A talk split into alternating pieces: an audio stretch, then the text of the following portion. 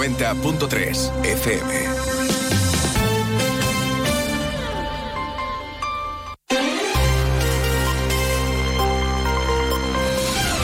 Más de uno Jerez. Juan Ignacio López. Onda Cero. Saludos, buenas tardes. Tiempo para la información aquí en Onda Cero en un día 16 de febrero en el que ha quedado inaugurada ya de manera oficial la nueva jefatura de la policía local. Está operativa en las nuevas instalaciones de la Avenida de la Universidad desde el pasado mes de diciembre y hoy ha tenido lugar el protocolo de su inauguración con la presencia del consejero eh, de presidencia Antonio Sanz. La alcaldesa ha destacado la importancia que tienen estas instalaciones para optimizar los servicios que presta la policía local a la ciudadanía, además de la proximidad a la comisaría de la policía local.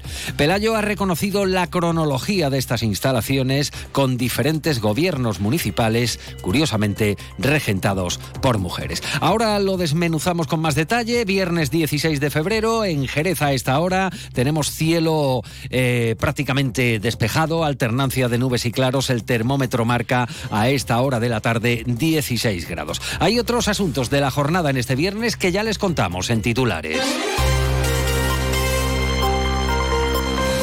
Como la advertencia del Grupo Municipal Socialista sobre la premura de tiempo para el montaje de los palcos de Semana Santa. Dicen que el gobierno local ha improvisado y que la adjudicación de estos trabajos se ha hecho tarde, mientras que la Unión de Hermandades señala que el montaje arranca el lunes en tiempo y forma.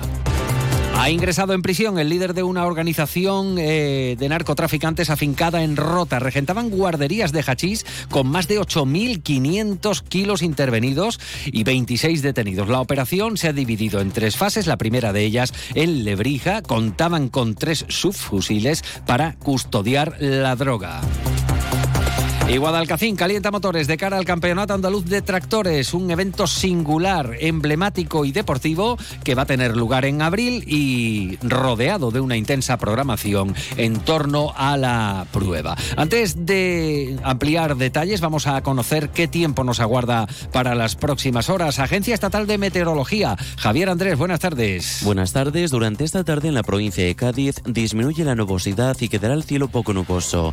Las temperaturas bajan ligeramente o se mantienen sin cambios. Se espera hoy una máxima de 19 grados en Algeciras, Arcos de la Frontera y Jerez de la Frontera, 18 en Cádiz y Rota. El viento será de componente noroeste, de intensidad floja en el interior y moderado en el litoral. Mañana las temperaturas máximas suben. Se esperan máximas mañana de 21 grados en Arcos de la Frontera, Jerez de la Frontera y Rota, 20 en Cádiz, 18 en Algeciras. Las mínimas bajan ligeramente, 12 en Cádiz, 11 en Algeciras y Rota, 9 en Arcos de la Frontera, 8 en Jerez de la Frontera. Mañana tendremos cielos poco nubosos o despejados con intervalos de nubes altas a partir del mediodía. En el estrecho, intervalos de nubes bajas sin descartar por la mañana algunas brumas. El viento será de intensidad floja de componente norte con intervalos moderados en el litoral atlántico. Es una información de la Agencia Estatal de Meteorología. Bueno, pues se lo venimos contando desde esta mañana, desde el antes y ahora después. Inauguración oficial de la jefatura de la policía local en Jerez, en la avenida de la Universidad. Unas instalaciones que ya entraban en funcionamiento el pasado 4 de diciembre. El acto ha comenzado, por cierto, con un minuto de silencio en memoria de los dos guardias civiles asesinados en Barbate hace hoy una semana. La historia reciente de la sede de la policía local nos lleva a los años 80, cuando se produce el traslado de Madre de Dios, donde estaba entonces el ayuntamiento, a El Almendral.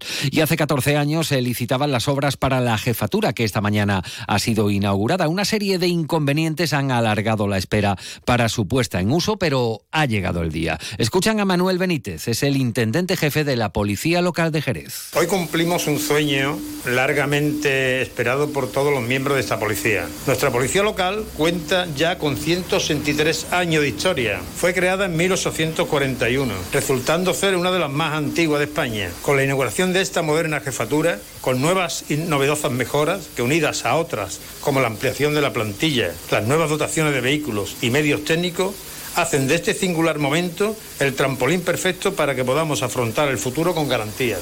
El acto de inauguración oficial ha contado con la asistencia del consejero de Presidencia, Interior, Diálogo Social y Simplificación Administrativa de la Junta de Andalucía, Antonio Sanz, que ha tenido unas palabras de recuerdo una semana después de lo ocurrido en Barbate.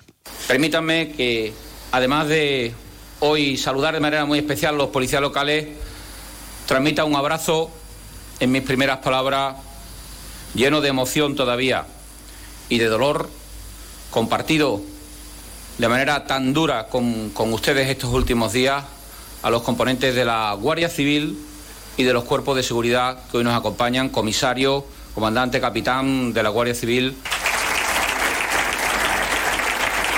La alcaldesa María José García Pelayo ha destacado en su intervención la importancia de que las fuerzas y cuerpos de seguridad del Estado cuenten con los medios necesarios para desarrollar su labor. En este punto, y acorde con la petición del PP en general, Pelayo considera necesario que la provincia de Cádiz sea declarada zona de especial singularidad que todos tenemos una reivindicación histórica y es que nuestra provincia tenga por fin el reconocimiento de la especial singularidad que permitan que tengamos los efectivos suficientes, los medios suficientes y que ellos trabajen con las condiciones laborales y salariales adecuadas que les permitan afrontar el reto eh, de la seguridad en una provincia que es puerta de eh, bueno pues determinadas cuestiones que en el día de hoy también tenemos que poner sobre la mesa como son las mafias organizadas del tráfico de personas y del tráfico de drogas. Por su parte desde el grupo municipal socialista hablan del legado del gobierno de Mamen Sánchez que invirtió cerca de 4 millones de euros en la jefatura de la policía local tras 12 años estancada. Lo dice José Antonio Díaz, portavoz socialista unas instalaciones que el gobierno socialista de Mamen Sánchez desbloqueó en el año 2020. Urbanizamos los accesos, adaptamos y finalizamos las obras del edificio de la jefatura. Se puso en marcha la sala de tráfico en mayo de 2023 y además dejamos firmado el contrato de mobiliario y equipamiento en ese mismo año. Por tanto, la jefatura de la policía local es un legado más del gobierno socialista que se ha encontrado la señora Pelayo sin despeinarse. Pues bien, la alcaldesa no ha entrado en debates y en su lugar ha optado por recordar la cronología de la jefatura que hoy es una realidad. Hoy creo que Jerez merece que yo diga que este proyecto se inició con un gobierno socialista en nuestro ayuntamiento, con el gobierno de Pilar Sánchez, que fue continuado con un gobierno del Partido Popular que tuve también el honor de presidir que luego fue continuado por un gobierno del Partido Socialista durante ocho años de Mamen Sánchez, que está aquí también entre nosotros, y que hoy hemos tenido o he tenido la oportunidad, porque así lo han querido los ciudadanos, que esté aquí de nuevo para inaugurar, para dar voz a todas esas personas, a todas esas mujeres que han sido alcaldesas de Jerez y que han formado parte de este proyecto tan importante. Una de la tarde y 43 minutos. Anteayer era miércoles de ceniza, comenzaba la cuaresma y con ello la cuenta atrás para la Semana Santa.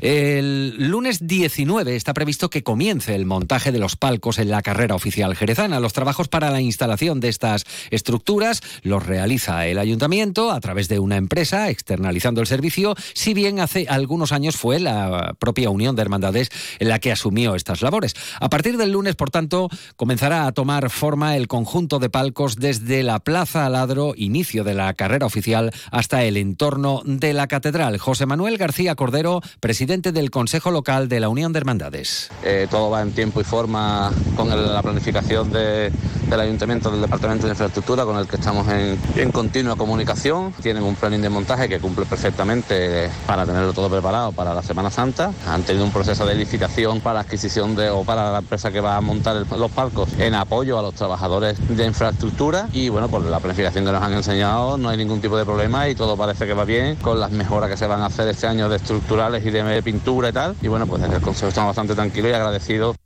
Pues bien, desde el PSOE se han referido a lo que consideran improvisación del gobierno local en la adjudicación precisamente del montaje de los palcos. Los socialistas consideran que se ha adjudicado tarde el montaje, que solo hay 20 días para ejecutarlo, cuando el plazo ofertado por la empresa, dice el concejal socialista eh, Jesús Alba, va de cuatro a cinco semanas. Estamos muy preocupados con todo lo relativo al montaje de la Semana Santa de Jerez por parte del Ayuntamiento de Jerez. Este pasado martes 13 de febrero se adjudicó el contrato para el montaje y se establece que deben pasar 15 días para poder firmarse el contrato una vez se comunique la adjudicación al adjudicatario y a todos los participantes. Nos iremos al 5 de marzo, es decir, hasta el 5 de marzo no es posible la firma del contrato y el perfeccionamiento del mismo. Parece que la señora Pelayo no sabía cuándo era la, la Semana Santa.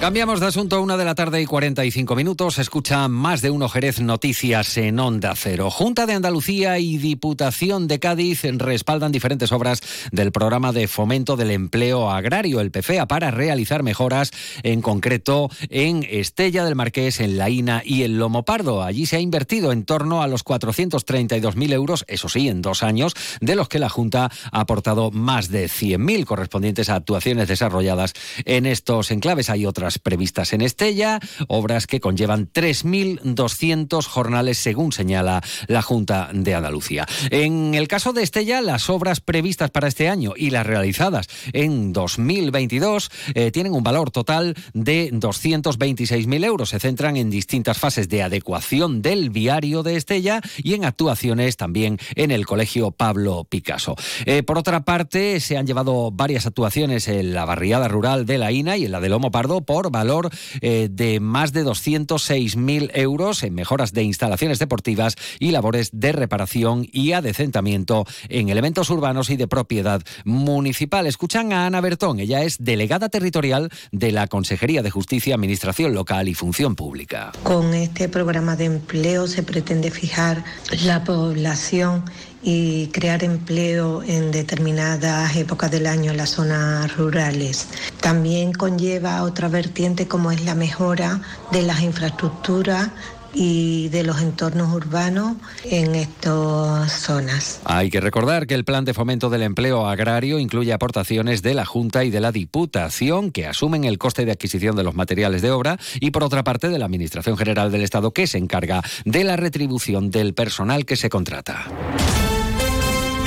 Entramos en crónica de sucesos, se lo estamos contando desde que hemos conocido la noticia esta mañana. Han decretado prisión para el cabecilla de una organización criminal que operaba en Rota, especializada en el tráfico de drogas, especialmente de hachís y de marihuana. Se trata de una investigación que se ha desarrollado durante dos años y que ha finalizado con la desarticulación de un grupo criminal y con el ingreso en prisión de 14 de sus miembros y la incautación, atención, de 8 toneladas y media de hachís, tres subfusiles y vehículos todoterreno con remolque para transportar la mercancía. En una primera fase de la investigación se desarticulaba parte de la organización criminal que operaba desde Rota con eh, la detención, como decimos, de 16 miembros y cuatro toneladas y media de hachís que tenían ocultos en una nave industrial de Lebrija en octubre de 2022. Los agentes, por cierto, fueron recibidos con disparos por eh, miembros de la organización que custodiaba